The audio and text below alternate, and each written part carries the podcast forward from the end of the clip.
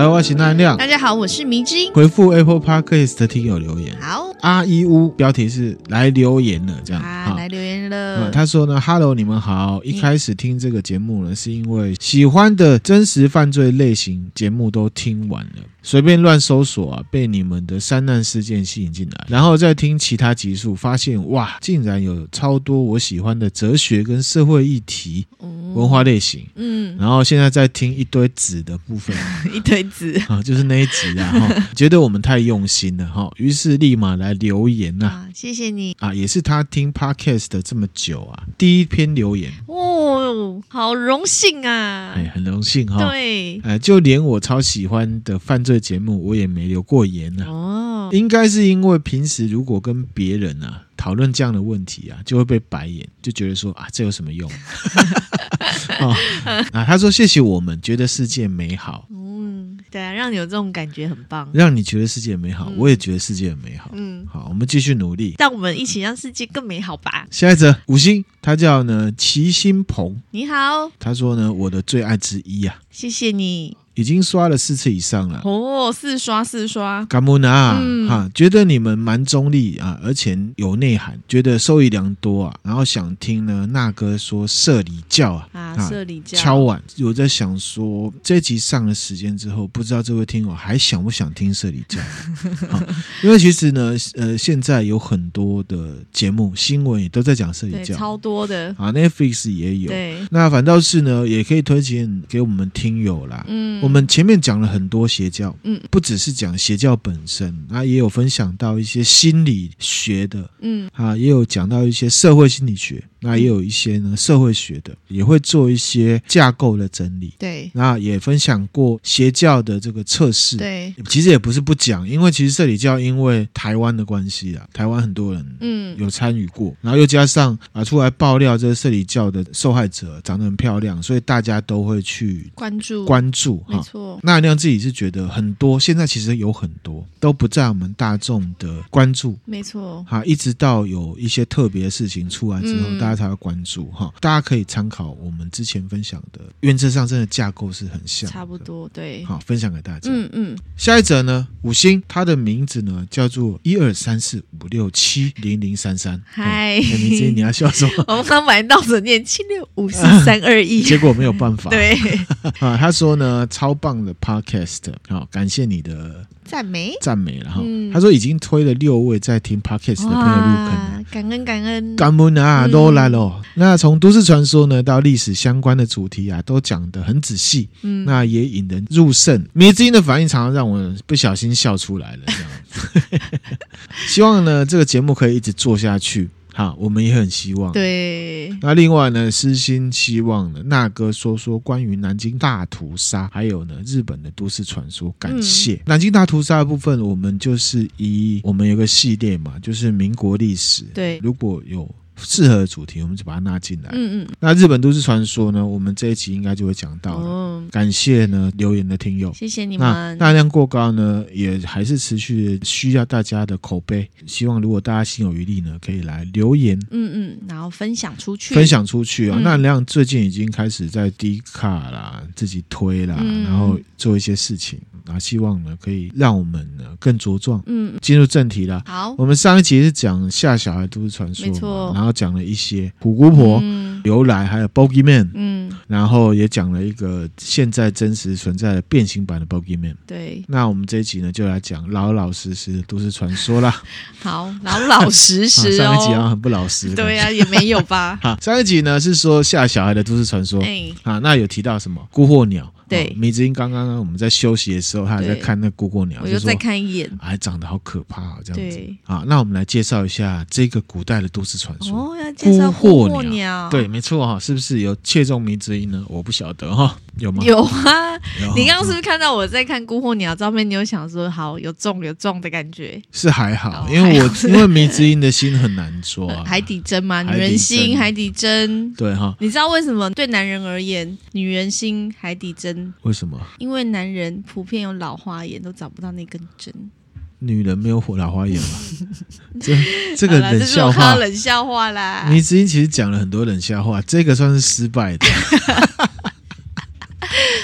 好了好了，之前讲阿笠博士，我觉得还不错啊。有没有？其实这个呢，孤鹤鸟啊。它呢是经常出现在，特别是江户时代，嗯的都市传说，嗯，也进到了《百鬼夜行》，它也算是《百鬼夜行》其中一个。一个对，那岔题一下哦，上次有听友许愿啊，说要听男版的《百鬼夜行》主题，嗯，好，因为之前有讲过《百鬼夜行》里面的这些鬼是女生的嘛，对，大部分都女生，刚好孤魂鸟也是女的啦，嗯，好，那我们这边岔题，就是那那本来就有打算做，嗯嗯，那就请大家期待了啦，哈，对，那回来孤魂鸟哈，孤魂鸟其实来自于当时带的日本。西边的东方文化圈，嗯，那是进到日本之后呢，才大红的。嗯，给米子英看一下这图哈，这个就是呢，浮世绘的画家鸟山实验呢画图《百鬼夜行》里面的姑获鸟，有看到吗？西边嘛，对不对？在西边，然后呢，来形容一下哈，在洗头，感觉像是在洗头吗？对，然后呢，他手上拿了什么？一个婴儿，他抱了一个婴儿，没有错哈，对，对不对哈？那其实呢，姑获鸟啊，只是被鸟山实验拿来用的一个其中的名字，嗯，好，其实它还有另外一个名字叫做蝉女。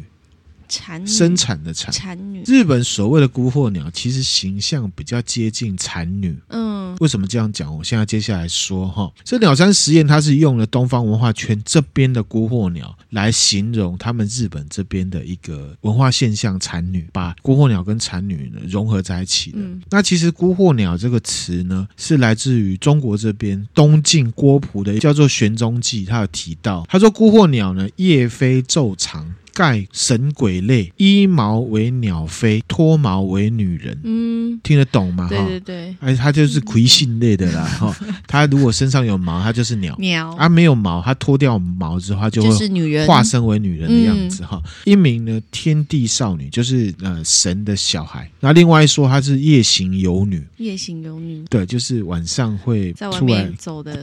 鬼女这样子哈，嗯、鸟无子啊，吸取人之子养之以为子，嗯、就是他没有小孩，然后都会去抓别人的，一样是魏晋南北朝的一本讲风土民情的书，叫做呢《荆楚岁时记》。也有讲到哈，孤鹤鸟啊，他会去找家里有小孩的，他不是会洗衣服嘛？那宝宝衣服晾在外面，你晚上没有收的话嘛，他就会用鞋点啊标记那个衣服，如果被标记了，这小孩就被盯上。哦，他有讲到，因为是荆楚岁时记嘛，所以他就讲说，在四川这个地方特别多。嗯嗯，甚至有讲到说啊，现在的江西省的南昌啊，有一个男生啊，他有一天呢在田里面看到了六七只的鸟，然后呢他就匍匐过去，可能那他。看到那鸟是很大还是怎么？我是不晓得。他就过去，然后用衣服啊去盖，要抓鸟是是？对，然后很多鸟都飞走，只有一只没有飞走。嗯，衣服打开，哎，变成一个女人哦。然后他就跟他结婚了，然后生个生三个小孩。这三个小孩知道他妈妈是姑获鸟之后，自己也变成鸟就飞走了。哦，这故事是不是很神奇？对，而且一开始也是有四个恶魔情节在里面呢。哎，怎么说？鸟被抓了，然后就他就跟被抓他的人结婚生小孩，因为他想要小孩啊。对不对？所以他其实是哦，所以这个他想要喝牛奶，所以他自己开牧场嘛，哦，就不用再去抓了。所以这个反而是那个，就是他设陷设陷阱，把那个男的没错上钩这样，没错，大概是这样子哈。那我误会了，而且很酷哦，姑获鸟啊，连《本草纲目》也有记载。《本草纲目》不是一般就是讲说是什么药材，对对对，他也有讲。他说呢，姑获鸟是一种妖怪，会偷别人的小孩。嗯，他有形容这姑获鸟是一种呢。有九颗头的鸟，好可怕哦，蛮可怕的，对不对？对哈，它最常会在七八月啊，嗯，夜间飞行来抓人、诱惑别人，而且都是母鸟。嗯，刚刚讲，譬如说晋朝、魏晋南北朝，后来就接唐朝嘛，很多中国这边的文化传到日本去，对，对不对？到了日本之后，其实用姑获鸟这名字啊。比较采用的会是郭璞他那个说法里面的第二种，就是夜行游女。夜行，他就不是神的小孩，嗯，他是一个恐怖的鬼。具体呢，就是唐朝传过去。我刚刚讲哈，唐朝《阴阳杂处》里面呢，北宋的《太平广记》都有写到，姑获鸟就是夜行游女的一种、嗯、啊。不过，反正这两本书的由来一样是从郭璞这边来的嘛。到日本这边，姑获鸟跟产女的行为模式不一样。那名字虽然可以互相代表，可是其实真的是不同的。我讲一下。哈好。孤候鸟是因为自己没有小孩，所以去偷别人的小孩。对，可是产女呢，是因为生小孩难产，还没有见到小孩就过世的妈妈，因为怨念死亡之后，变成了一种鬼魂或妖怪，称为产女。嗯，可是，在日本，原则上孤惑鸟跟产女就是混在一起的。被混在一起了。产女呢是会伤人的，产女的形象呢，当然我们也可以说是孤惑鸟的形象了哈。在日本，就是呢，在乡间小路上，夜间会有个女生，下半身都是血，嗯，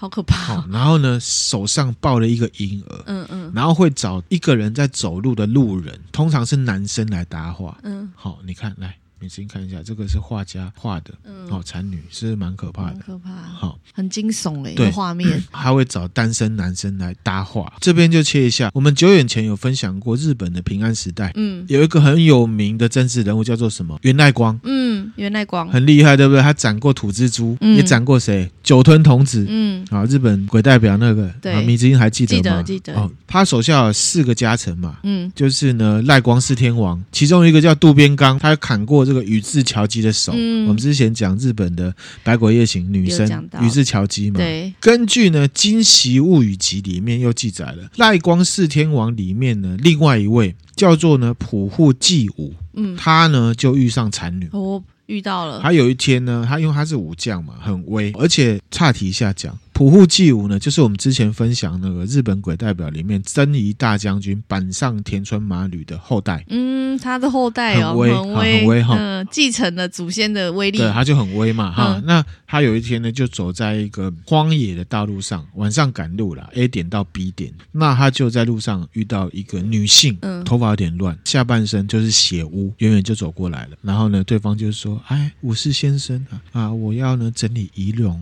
头发很乱啊，可不可以请你抱一下我的宝宝？”嗯嗯那普济武啊，他也不是什么等闲之事嘛。他们赖光是天王还有源赖光专门是斩妖怪的，对不对？对他就知道自己遇上残女了，他知道哎，而且他也知道这乡野之间流传的残女啊，就是会以这种整理仪容啊、梳头发为理由呢，嗯要对方呢帮自己抱一下孩子。嗯抱了之后呢，这小孩就会越变越重。如果你撑不住的话，掉在地上，那个产女就会尖叫发狂，然后动手把你杀掉。嗯，我用这种方式，嗯所以呢，普户季武呢就抱了孩子，这样的、啊。他抱了，狂奔，大家大家想像那个每次足球一样，狂奔，抱那个球，哒哒哒哒一直跑，然后呢，产女发狂在后面追，还我孩子啊，还我孩子，是不是有点好笑？有点好笑，可是他是在突破他的伎俩就是在突破他的伎俩，就不照他的规则来。嗯对好，回到旅馆之后呢，普户季武就发现啊，这个孩子还怀中的这个孩子变成四片的树叶。哦，变树叶，，对，好，给你看一下这个。是那孩子是变出来的，好，等一下我会讲他的孩子怎么回事哈。这个是葛饰北斋画的浮世绘，这个是普户季武，这个呢就是才女。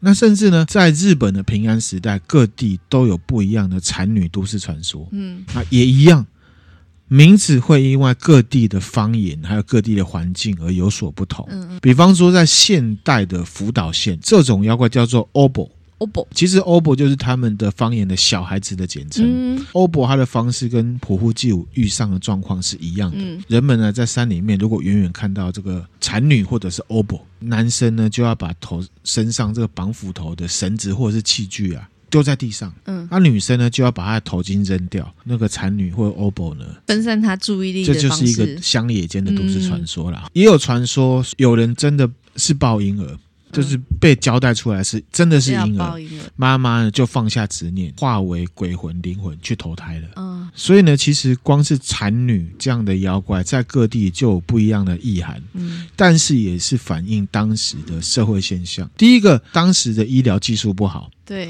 难产的话死亡风险很高。很高，这个妈妈就因为还没有见到小孩，自己就死了，所以她就变成一个没有办法割舍小孩的怨灵，嗯。就流连在人间嘛。嗯。交给别人，然后就去投胎，其实就有点像是他成佛了，他想通了，他把这个执念放放下了，下了，对，这样子哈。那第二个是什么？第二个就是说，当时的时代啊，治安不好嘛，对，男女又不平等。那女性呢，被盗贼啊或者是坏人呢强暴之后，生下了她没有办法养育的孩子，嗯有可能会不负责任的去弃婴，嗯，把婴儿丢掉。嗯嗯，哦，所以呢，他就只能放下执念，或者是呢把它遗留给有养育能力的人家来养。嗯嗯，这种意思。嗯，可能放在有钱人家的门口啊之类的。嗯，那第三个是什么？我们之前有分享过合同，或者是做福童子，对，大家可以找一下。嗯好，农村嘛，可能因为各种原因粮食不足，嗯所以呢，可能就会把新生儿呢处理掉。决定要处理的可能是一家之主。那那个生下骨肉的妈妈也只能被迫或者是无可奈何的同意这样的事情。嗯所以呢，也就是成为怨念，那就会成为产女这样的概念。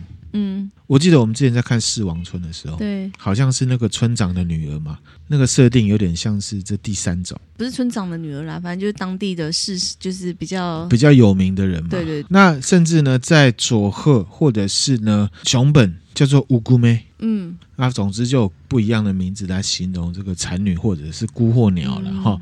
那甚至在茨城县啊，这个宝宝的妈妈会在晚上来临之前呢、啊，把外面晾的这个宝宝衣服收起来。嗯，好，因为呢，孤惑鸟会在上面做标记，就像刚刚那个中国的那个书里面讲的讲的是一样的哈。如果呢，这小孩被盯上，要不就失踪，要不就会傻掉。所以是不是也有点像我们之前分享过三消或者是魔神仔的概念？嗯有点像。有点像，但是呢，产女或者是孤惑鸟这样子的都市传说呢，嗯也有正面的版本。这有正面版本，对哈，比方说像这个民俗学者柳田国男呐、啊，嘿，好，有很有又出现了了哈。他呢说产女啊，传说出现是因为呢社会残酷而有一些原因而产生的。嗯他所接触到的故事，有一些呢是看到才女她抱着石头做的什么地藏，哦，留恋在人世间。嗯那刘天姑娘就说啊，如果可以心存正念，给对方祝福，让他放下执念的话，是会有好事发生的。嗯像他，他就听过啊，有人这样子对待产女，结果得到了一些金钱还有福报作为回报。哦，那我的看法是说，呃，刘天姑娘她的意思应该就是说，可以提出适当协助的意思了嗯嗯哈、就是期望大家可以有怜悯或者是同理心的意思了哈、所以呢，我们就看这孤惑鸟，它就等于是传到日本之后，结合他们的社会现象，掺杂进了什么？产女的概念。嗯。一直到了江户时代，就更近代了嗯。哈、就有一个故事了，就有一个呢叫做马场久左卫门的人，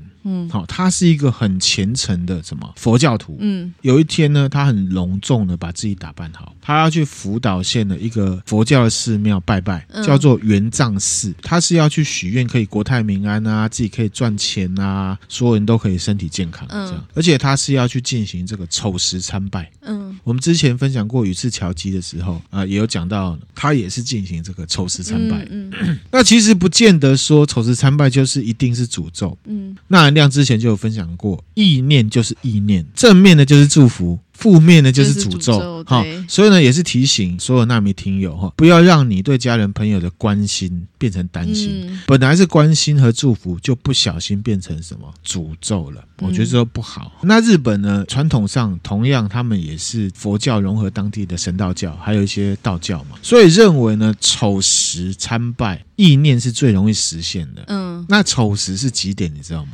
忘了。啊，凌晨的一点到三点。一点点到三点啊。点，虽然我们觉得很可怕，但他就嘴贵会在那个时候出现，嗯。可是其实如果你砍时辰这样来看的话，其实子时的后半开始就已经是最阴的时候结束了。结束，所以要好开始阳气嗯正正要出现，嗯。就是有一种迂元复始的那种感觉，所以愿望在那时候最有力量的，嗯。意念最有力量的啊，他们是这样认为的。哈了解，好，那回到马场久佐问嘛，他那一天呢，就是呢，在差不多丑时子时那时候，就往这个元藏寺啊前进的这个斜坡上面，大概凌晨两点吧，就看到一个女生，遇到了，头发乱乱怀中抱了一个孩子，嗯。远远的呢，两个就越来越近嘛。在路上，他还想说啊，完蛋了，遇上残女了。先喃喃自语，凌晨两点，怎么可能会有一个单身女子？还抱着小孩，难道是林头姐吗？也不可能嘛，地区时间都不对啊。对结果对方真的过来，就是说啊，我头发很乱呐，你可不可以帮我抱一下抱一下小孩？我要整理头发。嗯，啊，那这个马场久所未门啊，他就心想啊，完蛋了。他要怎么突破呢？这时候如果呢孩子哭的话，或者是呢撑不住掉在地上，嗯他，就死定了。对，怎么办？所以呢，他就死撑的。所以他还是抱撑着抱着哈，很重，同时呢又为这个残女啊感到很难过，嗯，好怜悯，就希望呢对方可以放下执念，他就心里面在念，他没有直接讲出来啦，因为说不可能会被杀吧，一直撑过整个丑时。姑获鸟通常呢是出现在夏天嘛，对，夏天的晚上，嗯，昼长夜短，昼长夜短，对，好，太阳快出来了，嗯，快天亮了，撑到最后，残女终于头发整理好了，弄好久哦，因为他就这个模式嘛，好，他就跟这个马场久左卫门说呢，啊，谢谢你的照顾，嗯，抱回去了，嗯，他转身消失之后呢，马场久左卫门啊，怀里面呢多了一大堆的金币。哦，后来呢，这个马场久佐卫门就在当地啊，成为有钱人做生意。嗯，那有钱人之后变成有钱人之后，他就在这个元藏寺啊，另外供奉了什么送子观音啊。这个故事告诉我们什么？嗯，平常练手背。对呀、啊，我想说只要举重练得好，你只要撑过就可以有了啊。那人家自己的看法是什么？就是说，如果我们可以把最诚心的祝福给别人的话，嗯，其实无形之间我们也会有所获得。嗯，这故事虽然是用马场九佐卫门我们发大财来结尾了，还是有世世俗的一部分。但是其实呢，他是在丑时的时候，整个丑时都在抱小孩哦。对，他没有去到庙里面哦。嗯，哎，对耶。可是他的愿望实现实现了。那丑时这个灵感最强的时候，他除了自己求生之外，很害怕嘛。嗯、对。他也为了这个残女感到难过，嗯、而且给他正面的祝福。嗯。所以呢，什么心诚则灵。嗯。你有最纯的信念。其实都是祝福，对别人、对自己都会是好的。嗯、好，这故事分享给大家。嗯、好有这，这么可怕的故事，可以讲的这么的感性哦。啊，就是因为这样，所以现在这个元藏寺呢，嗯、也是一个呢蛮美丽又有传说色彩的观光景点。在哪里呀、啊？福岛啊，一千两百年的历史、哦。哇塞，我看一下啊，这个。在山坡上啊，这张照片拍的没有很好看呢、啊，我给你看一下比较漂亮的。它其实不是一间很大的寺庙，嗯、啊，这个就斜坡嘛，它就可能就在这里遇到了，哦、对，嗯、会经过一个卖东西的地方，商业区，好像也不错哈，好像也不错哈，嗯、很建议大家呢，来听了这个故事，如果去去到元藏寺，就可以知道这边曾经有一个孤惑鸟残女的故事，这样子，然后我们要心存正念，对，给大家祝福，嗯，这样子哈，分享给大家。好，那另外一个豆知识啊，哈么，这个元藏寺啊，是日本啊。三大供奉这个虚空藏菩萨的寺庙之一，豆知是什么是虚空藏？其实虚空藏菩萨呢，就是佛教八大菩萨其中一个。嗯，他呢是主管的智慧、智慧、诚实还有财富的。哦，好，前面两个大家是不太 care 啦，可是财富大家应该就很 care 了哈，所以大家可以去拜。嗯。OK，好。那日本三只有三个三三个地方有这个虚空藏菩萨。哦、如果纳米听友本身是佛教徒，然后你又是属牛或者是属虎的话，虚空藏菩萨他就是属牛跟属虎的人的本命佛啦。哦，有这样分哦。有，刚才有提到丑时参拜嘛？对。那丑在生肖上对应就是牛啦。哦。好，所以他们就有一个这个，你看牛。对哈，叫做阿卡贝口，去的就可以去摸它，然后就可以让自己呢。啊，有智慧，智慧啊，诚实，然后呢，财富。那所以呢，大家呢，如果有去福岛的话呢，就可以想到这个庙有一个孤鹤鸟跟残女的都市传说在这边。嗯、回来哈，这个孤鹤鸟在日本呢、啊，如果称这个残女跟孤鹤鸟为孤鹤鸟的时候呢，大家都会觉得孤鹤鸟的造型应该会像是乌鸦这样子。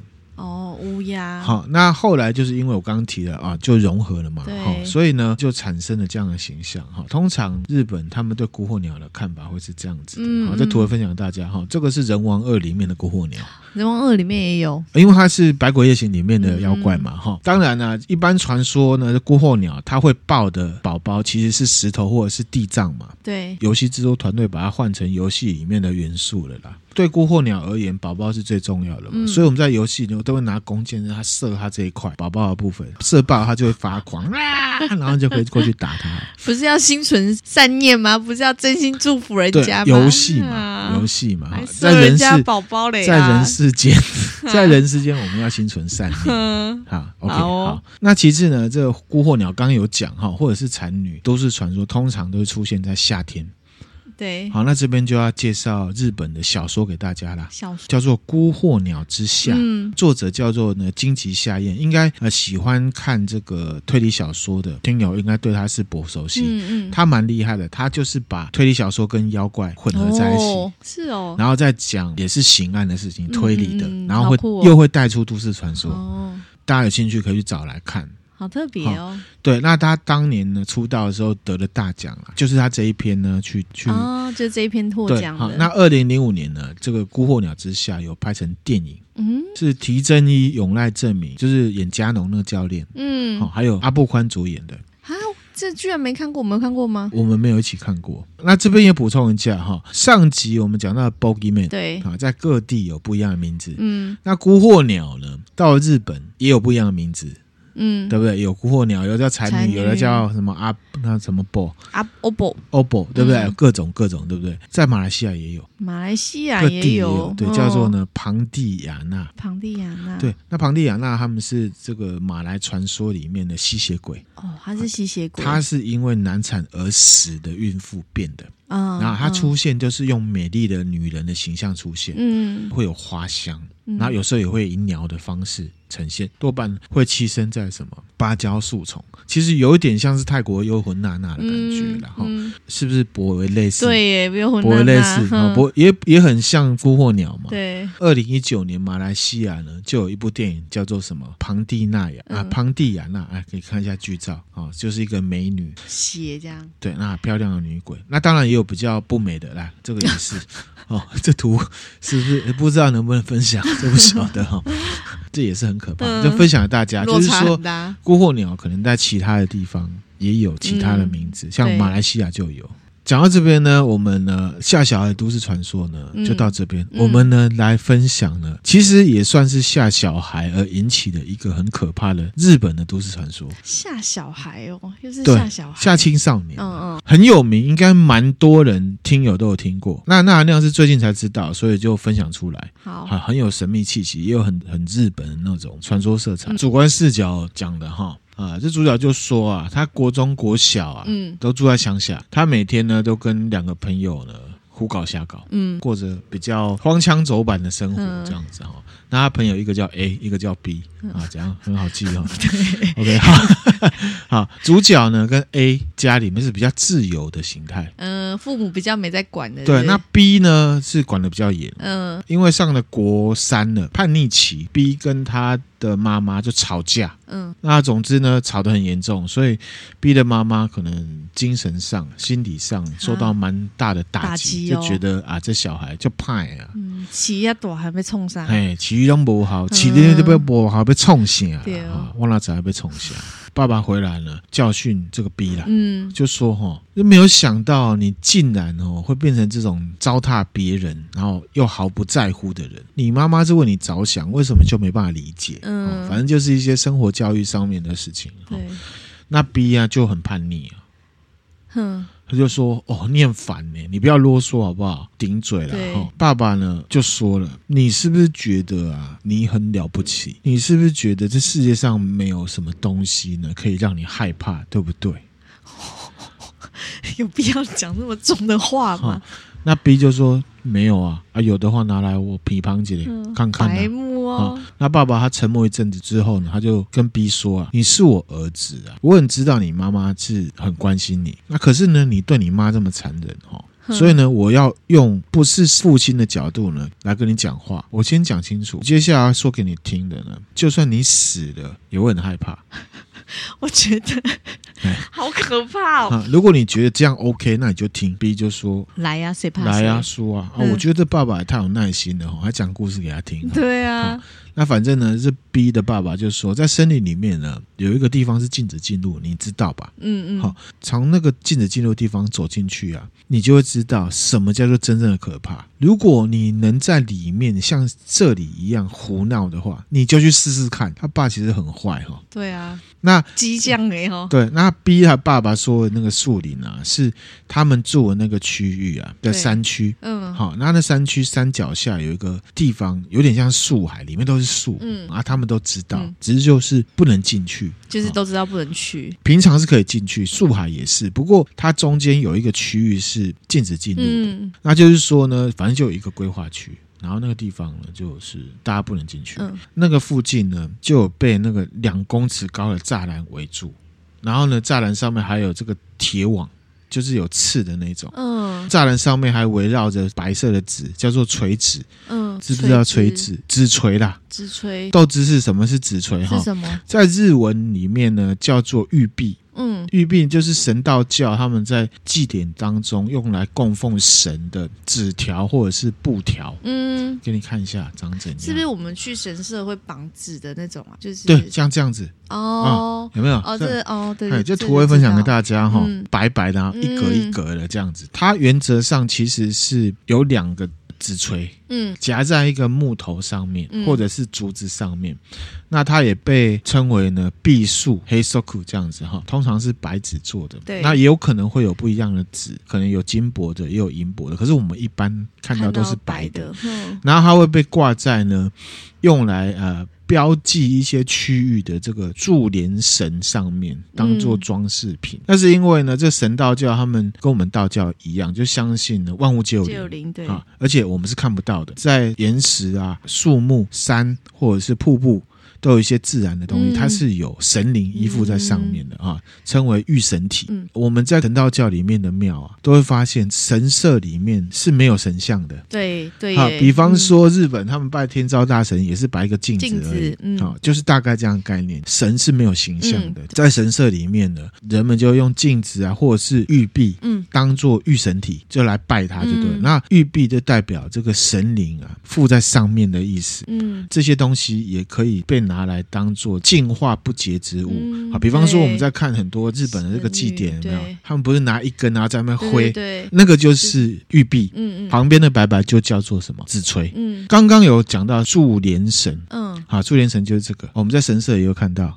绳子，那有粗有细，嗯，有点像绳子这样缠在一起。在日本呢，也称为呢七五三绳啊，就是用稻草编的，嗯，一样在神道教的信仰里面是拿来洁净、驱赶一些不好的事情，嗯、通常都会跟这个纸锤一起用。嗯，比方说神社的树上面，还有哪个地方会看到？相扑？图表哈，然后立式横纲立式的腰带也可以看到，就是柱连绳。嗯嗯好，日本新年也常常会挂这个。回到这个是故事的本身哈，反正他们就那个地方有没有就是这样子，有栅栏，然后上面有挂这个纸锤，然后还有玉莲柱，嗯，感觉就是跟神啊、魔啊、妖啊，感觉是一个神秘的感觉，对，有结界的感觉，对不对？哈，可是因为那个地方都没人去啊，啊，很阴森，所以什么那个栅栏也都歪歪的啊，就有点破落破落的。主角就说，其实那个地方啊。可能在一些特定的日子，他们是没有深究了，就偶尔会有巫女集合在那边入口，然后再做一些仪式。嗯、在那些日子里面，他们呃村民也都被告知说你不可以接近了。嗯，那也有人传很凶，就说啊那边里面呢就是有邪教的这个洗脑设备在里面，哦、就是类似很多都市传说就出来当地人的这样子。总之呢，就是一个很偏远的地方，大家不太敢去，也不会去，因为很远嘛。嗯。好，就像是我们去这个啊胡同古道 是一样的，我们就去了，也是有啊蛮惊吓的经历，对，对不对？他爸爸呛完这个话之后呢，嗯，他就把妈妈带上二楼了，话题就结束了，意思就是说有种你就去啊，嗯，操死啦，不管你了，这样子哈，嗯，B 就出门了，然后就跟。A 个主角呢汇合，把他爸呛他的事情呢就讲了嘛，哈、嗯、A 就说哦，没想到你爸会这样呛你呀，啊，然后主角就说，哎，传说那里有邪教洗脑的地方，哎，如果被抓到了就会被洗脑。听起来蛮恐怖的，嗯，嗯，嘿，怎么样？要不要去看看？果然，好，就白木仔就来了哈。嗯、B 就说，因为 B 很生气嘛，当然要去啊。嗯，都被呛了。我要证明给我爸看，我爸只是在故弄玄虚而已。嗯，好，我们不是在打节目啊，哈。他们比我们红，不需要。对，好，OK，好，那。主角跟 A 就一起凑热闹，就往那地方去了。去了，丑时参拜的时间去啊，这么晚去哦，啊，半夜一点半，太危险了吧？对哈，去，然后呢，他们就去那边，因为大家都男生，而且都叛逆期嘛，就表现出不怕的样子，我就拿着手电筒就进去了。然后呢，就走走走山路嘛，差不多四十分钟才到那个地方。嗯，我们之前是走了两个小时的哈。我们是四十分钟走到了第一个指标。对对对，好，OK，好，走进去，走了四十分钟进去之后呢，路上啊，他们就听到怪声了。嗯，发生怪事哦，他们听到一个几乎是配合他们走路的步调传来的声音。B 呢，就最先听到，他们听到，他就脚呢往前踏一步，后面就有，也是脚步声，就是沙沙沙沙。嗯，我走一步，后面不知道哪里就嚓嚓一声。如果大家没有走，就没有声音。嗯，就是重复两三次，他们呢验证了一下，也察觉了。那个声音就是配合了 A、B 跟主角的动作，这样子。有一种被尾随，尾随，然后有一种冷飕飕的感觉，会怕。因为呢，他们就想说，他们拿手电筒嘛，对，如果有协调组织的人的话，一定知道他们在这啊，也对，是哈，就他们最亮，最暗的地方你最亮。OK，一直在打广告的啊，他们就在想说。哎，那黑暗之中那是什么东西啊？嗯、动物的话应该没有这么精巧吧？就是跟着你做动作，不会。B 就很强，他就说：“哎呀，到底什么东西跟着我们了、啊？觉得是不是被邪教监视这样子？嗯嗯，而且啊，他们有确定这个声音并不是很多人，是有一个，只有一个。跟着他们，嗯，一边警戒一边前进这样子、嗯、啊。国中生难免会有点中二，他就走一走，一走一走，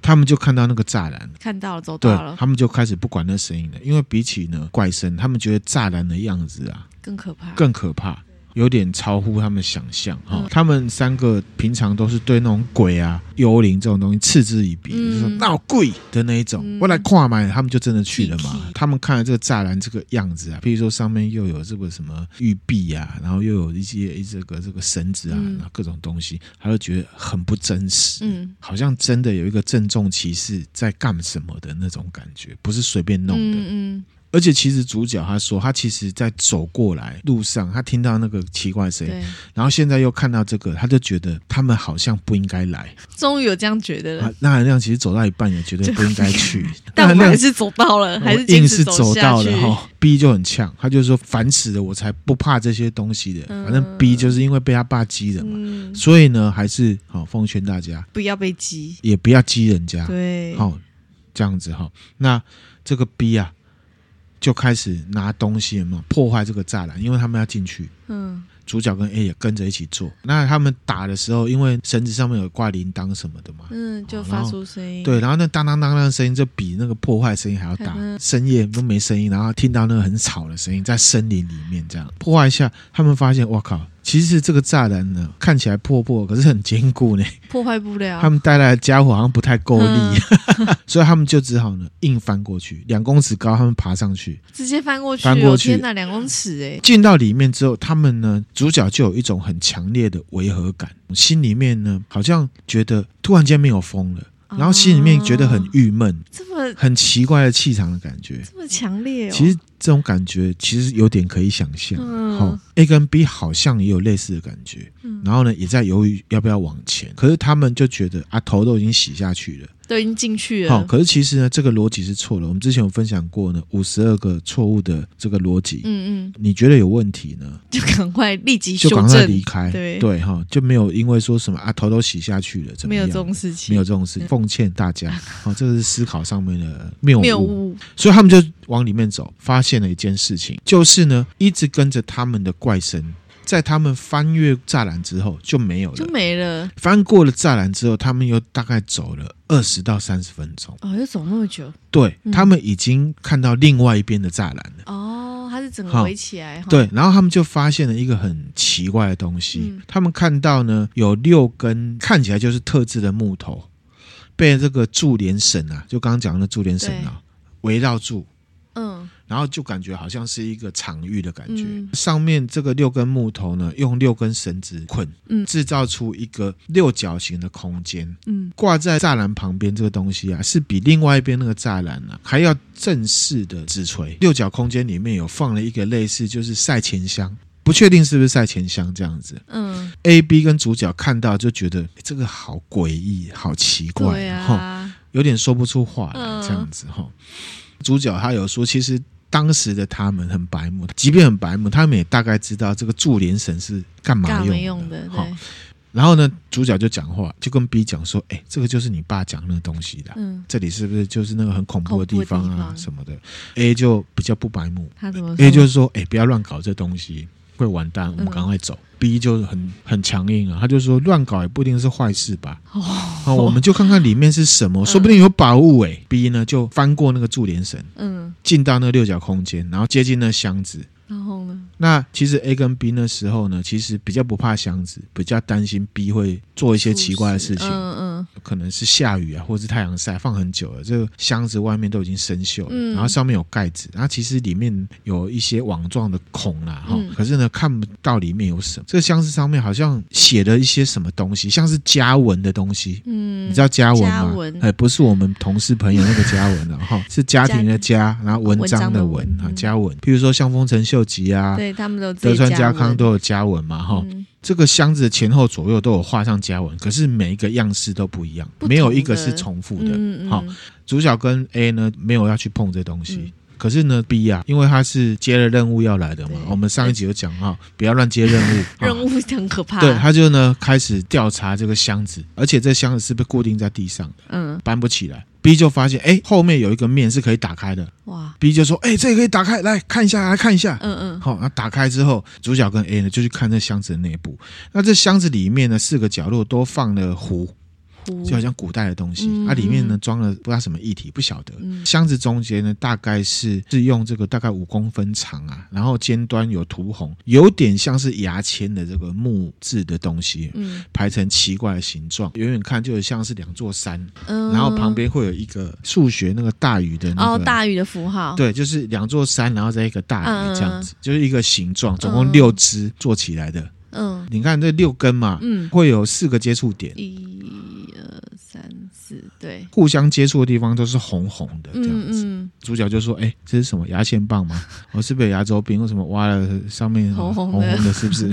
这 A 就讲说：“哎，瓶子里面是什么？感觉好恶心哦，这样子。”然后 B 呢就说：“哎呦，好不容易来到这里，结果只有瓶子跟这个牙线棒，嗯，搞什么东西啊？”嗯、主角跟 A 有去拿那些壶，那 B 呢是拿起来闻，放回去之后呢，他要去碰那个。符号，嗯，就是两座山，然后再一个大鱼的那个，他就把那个符号弄乱了，弄乱了。B 弄乱一瞬间，柱连绳上面不是有铃铛吗？对，他那个碰下去，然后柱连绳的铃铛就噔噔噔噔噔，对，吓死了，响起来。从他们过来的反方向啊，传来非常多的这个响亮的铃声，啦啦啦啦，三个人都吓一跳，你知道吗？彼此互看了一下，B 就说：“不要开玩笑好不好？吓死人了什么？”A 就说：“哎呀，大事不妙了啊！”大家呢要开始跑，对，B 就先跑，B 突然间停下来，然后呢拿着手电筒照着前方不动哦，嗯，嗯。主角跟 A 啊就过去看，哎，怎么回事啊？嗯、他发现呢 B 的身体在抖，嗯，哎，怎么回事啊？手电筒照的那个地方，那个树丛啊，有一棵树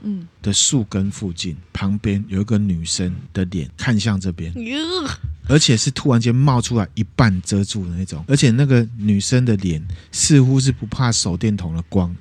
就直接瞪着那三个人，嘴巴发出像是咦，露出牙齿，张开嘴巴，可是神情是没有什么表情，只有这样咦。然后他们三个人看到之后，吓到没有，大叫往回跑，往回跑，脑袋一一片空白。就觉得好像身体啊被开了自动化，感觉自动一直跑，嗯，嗯一直跑，一直跑，下意识一直对他们连互看的时间都没有，拼命的往那个进来那个栅栏那个地方跑，跑一跑之后看到栅栏没有，一口气就跳上去了。哇，以前呢，以前跑那个哈五百障碍，真的要助跑才上得去啊，他们就一口气就跳上去，马上就回到入口。嗯，回到入口之后啊，他就发现哎 A 啊体能可能不够好，爬不过来。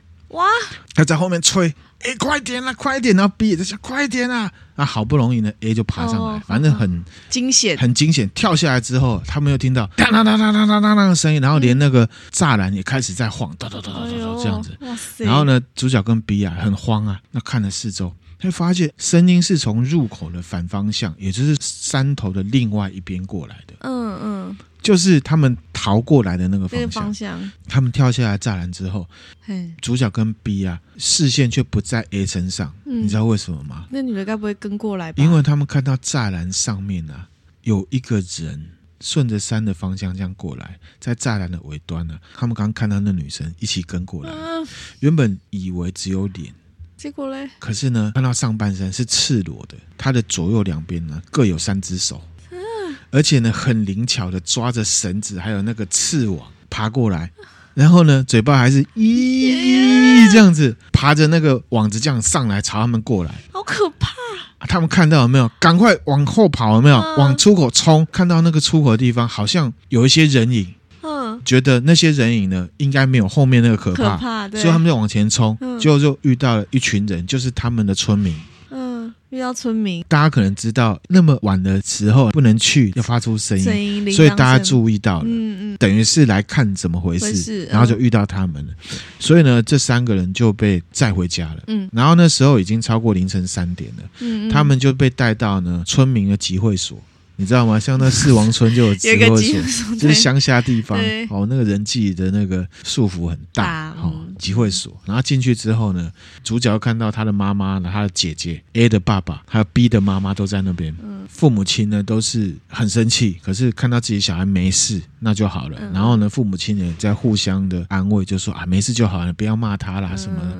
听到家人之间长辈都在聊这件事情，可是也没有聊到。那到底是那到底是什么？嗯、只能就只能说啊，安全啊。可是又听得出来，他们觉得那个事情是好像真的有这么一回事。可是他们都没有听到，这样、嗯、他们就解散了。嗯，回到家，隔天呢，主角就被他姐姐叫醒了。他姐姐还是一样很严肃这样子。嗯，然后就跟主角说：“哈，B 的妈妈打来了，你在戏啊，带起大掉啊啦。嗯”他们就说呢，B 变得很奇怪。他是打电话来问说：“你们昨天晚上在那边做了什么事情？是只是单纯的翻过这个栅栏而已吗？这样子？嗯嗯、那因为听起来觉得很怪，主角呢就去到 B 的家、嗯、，A 可能也接到一样的电话，因为 B 的妈妈还打电话给 A 嘛，就来了。”才知道说，B 回家之后整晚都没有睡，双手跟双脚都很痛，很痛，痛到没有办法动，都僵硬，好像病倒了，而且一直在地上打滚一整晚。B 的妈妈要去看怎么回事，B 就自己在喊说：“好痛啊，好痛啊！”什么？因为没办法，所以就打电话问到底怎么回事，怎么发生什么事？对，A 跟主角去到 B 家的外面，就听到 B 在叫。啊，好痛好痛苦哦，什么这样子哈？可是其实主角跟 A 也不知道发生什么事，嗯、他们就只有遇到鬼，嗯，然后呢翻出来。那见到 B 的妈妈之后呢，B 的妈妈可能比较冷静了，很严肃问说：“我希望你们可以把事情讲清楚，嗯、这样我才可以明白你们昨天晚上在那边到底做了些什么。”B 的妈妈还说：“我不会问你们看到什么，嗯，我是想要问你们做了什么。什么” A 跟主角就开始回忆啊，昨天晚上的事情，尽量讲清楚，让 B 的妈妈可以找原因、嗯、啊，仿佛他好像知道些什么这样子哈。跨过了那个六角形。啊，箱子他们也摸了，他们也拿了这个瓶子，然后他们也看到那个牙签。那后来呢，妈妈逼的妈妈就下结论了，嗯，好，就是牙签，因为呢，只有逼摸牙签，而且还把那个牙签呢，乱就是两个山跟大鱼的那个、嗯、弄乱了啊，也没有移回去。那因为他们碰到之后，马上就当当当当当当就出怪事嘛。逼的妈妈打电话，就是一样要叫神婆就对了，然后就打电话了哈，去到一个地方。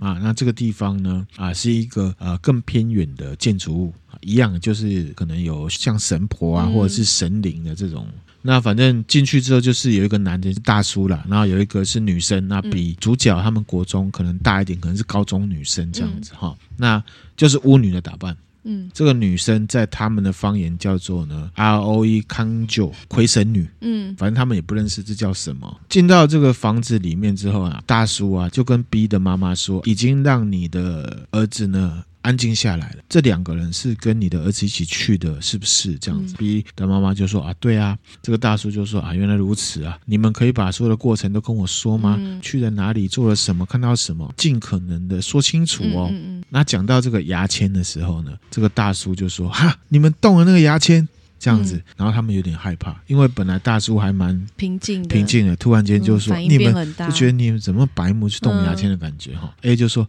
哎，对啊。对，我们去动了，而且是那个 B 动的。这个大叔就说：“哦，我真的没想到你们竟然敢去动这东西。”哎，嗯，好，那这个女生啊，就是亏神女，就说呢啊，其实箱子的中间呢、啊，那像像是小棒子的东西，它是为了表现出呢某一种形式而排出来的样子。嗯，你们是摸到它，然后让它改变形状，对不对？嗯，主角就说啊，对啊，我们动到，而且也挪了那个东西的位置了，这样子。这、嗯、大叔叹一口气，跟呢 B 的妈妈说啊，太太很遗憾，我觉得你儿子应该没有救了。哇，直接这样讲。我虽然不是很清楚他那种状况哈。他就说：“哦，我真的没想到他真的去碰那东西了，逼得妈妈就很难过、很伤心嘛。哈，主角跟 A 就觉得很奇怪啊，为什么 B 没救是什么意思？嗯、你们到底在讲什么？嗯、可是呢，他们想问，可是说不出口啊，因为就他们白目嘛。”不敢问大叔啊，就叹息，然后就开始在解释他们看到到底是什么。他说：“你们看到的这东西呢，叫做什么？康康达拉方言是这样念。嗯、那如果是中文的话，就会写成尖尖蛇螺。尖尖蛇螺，尖是强奸的尖，嗯，蛇螺就是蛇跟福寿螺的螺。哦，尖尖蛇螺啊，日文叫康康达拉。”那他说，尖尖蛇螺其实也有人分，叫做生离蛇螺、生离拓罗、唾意的唾，嗯，各种念呃方言也不一样。嗯嗯，那他们家的这个家系，就是他们算是神道教的家系嘛，巫女道的，嗯、念成了康康达拉。那他就说，这康康达拉的由来是这样子哈，就说他们这个地方这个山村啊，很久很久以前很苦恼，就有一条大蛇，蛇、嗯、在树林，在这个树海里面。嗯，啊都会吃人。他们这个村里面就是有巫女嘛，嗯，啊，就像这个大叔他们家一样，嗯，那他们就用这个神子的身份，有点像是去对峙这个蛇，因为觉得这个蛇是妖怪，因为太大条了，很奇怪嘛，一定是妖怪哈。请了呢这一家里面呢。某一个家系的巫女里面最强大的巫女去对峙这个大蛇，嗯，巫女她去对峙这个大蛇的过程中，可能法力不够或者是怎么样不小心哦，这个下半身被蛇给吃掉了，她只剩下上半身。天哪！那可是这巫女还是很努力的在做法，在保护这些村民，用各种各样的这个法术。在对抗，那可是村民呢？知道了啊，认定这个巫女其实已经快死了，嗯，因为没有下半身了，对啊，村民觉得没有赢的机会了，嗯，所以村民就跳出来跟大蛇呢谈条件，谈条件哦，就说呢，我们这个巫女呢就献祭给你，让你吃掉，那你呢要保障我们村子安全，嗯，哇天哪，巫女被牺牲了，大蛇就答应了，然后呢，村民呢就把。巫女的手呢？手砍下来，两只手砍下来给蛇吃。这个巫女，你看哦，她下半身脚也没了，对手也没了，对，就变成像人质那样子，嗯、就死了。然后就把它放在那个山里面，这样子村民就得到了很安稳的一段期间。嗯，过了一阵子之后呢，其实这个巫女家一家总共有六个人有这种巫女的能力，能力啊，当然是最强的出去嘛。这个巫女家呢？一共一共有六个人嘛。从大蛇消失那天开始，本来就村子就安全了嘛。对。可是呢，就有人陆续死亡。嗯。就是村子没有大规模被蛇攻击，可是有人陆陆续续死亡。嗯。村里面啊，山林里面啊，森林里面啊，总共死，而且这些死掉的人都会少掉一只手。嗯。总共有十八个人死掉，包含了巫女一家六个人。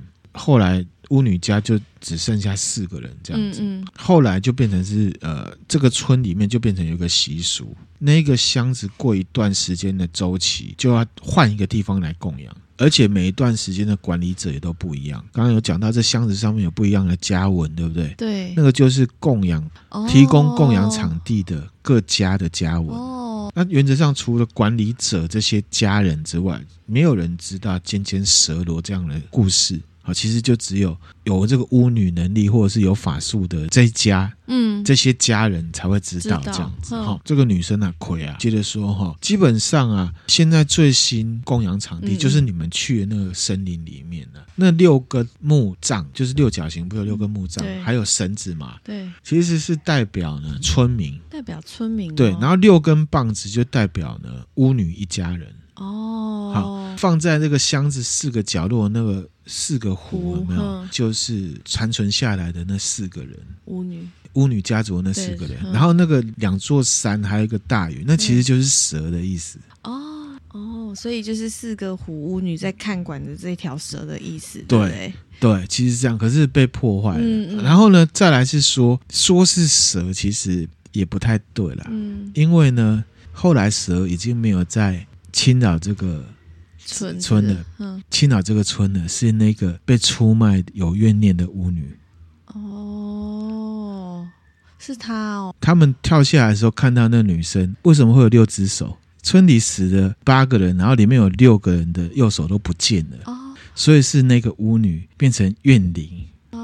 哦，然后在那边本来是对峙蛇，村民把巫女给出卖了，对，所以真正他们在祭祀的那个是那个巫女，巫女，所以那个巫女才是尖尖蛇罗。哦，不只是蛇，是巫女夹杂怨念才变成尖尖蛇罗的，是不是蛮可怕的？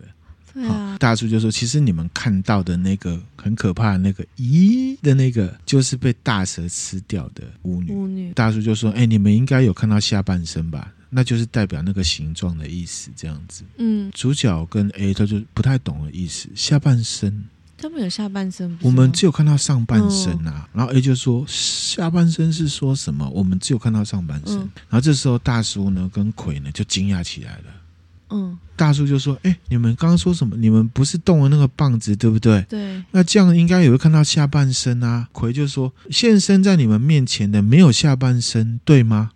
对啊。那么手是几只呢？六只啊。好，然后呢，主角跟 A 就说：啊，手有六只，左右各三只，但是没有下半身啊。嗯。大叔就挺身起来，逼问说：真的没错吗？你们真的没看到下半身？嗯。主角就说：对呀、啊。”大叔就跟 B 的妈妈说：“太太，那可能事情会有转机。”大叔呢，跟这个魁啊，就开始说明了：遭受到巫女怨念的行为会有两种，绝对不能做的呢，就是去改变那个象征巫女的那个形状，绝对不能看到的，就是巫女的姿态。大叔就说：“其实呢，只要移动那棒就完蛋了，因为呢，一定会看到那巫女的样子。不过呢，不知道什么原因，你没有看到，你只有看到下半身，只有看到上半身啊，只有看到上半身。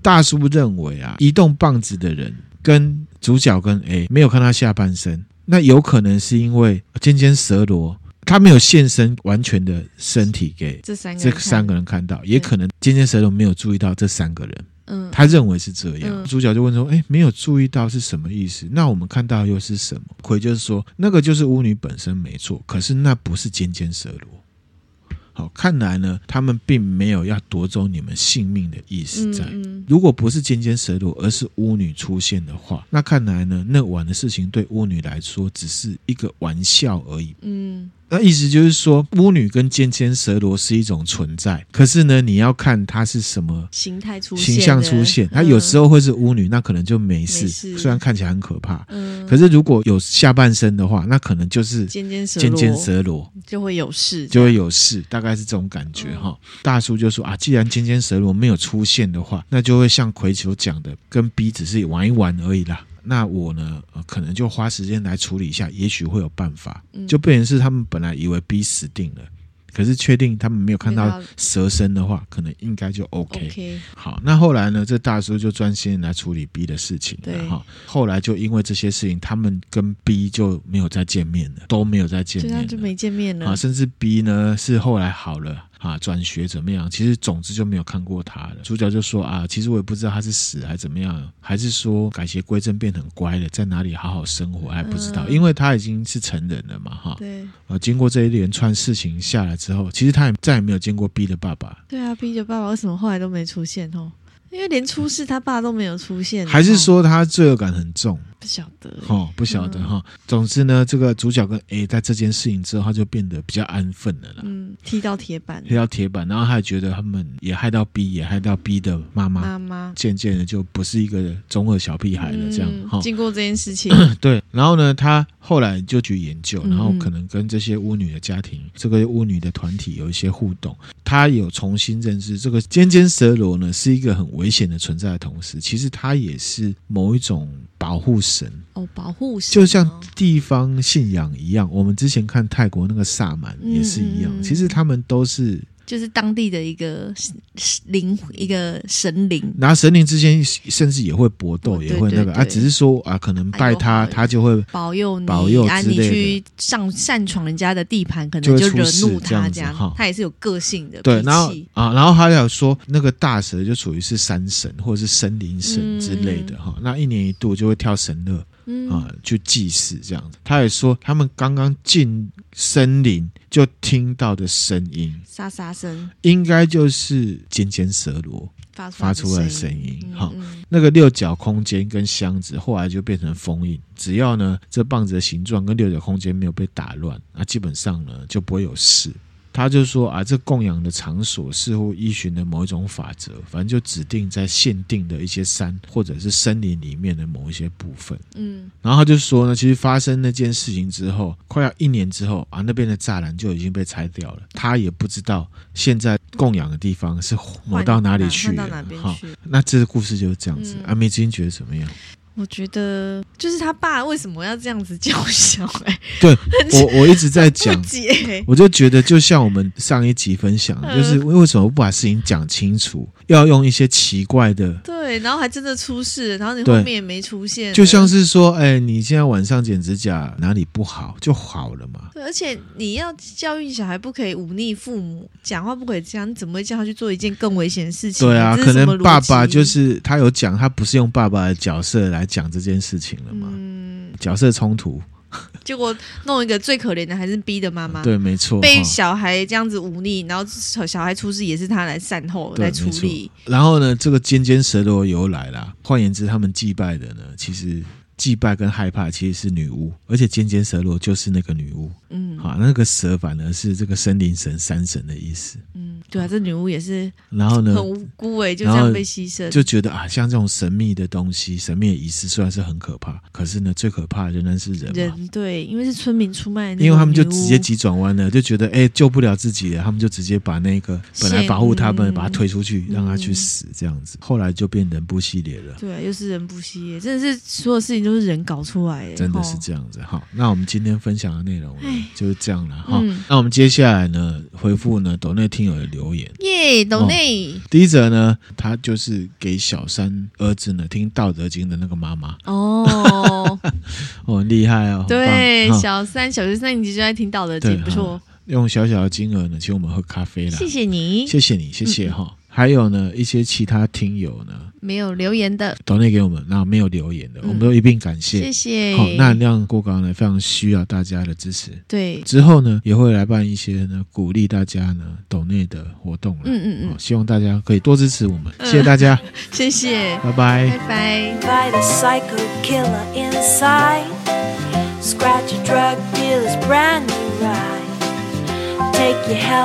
拜。outer space. Use a clothes dryer as a hiding place. Dumb ways to die. So many dumb ways to die. Dumb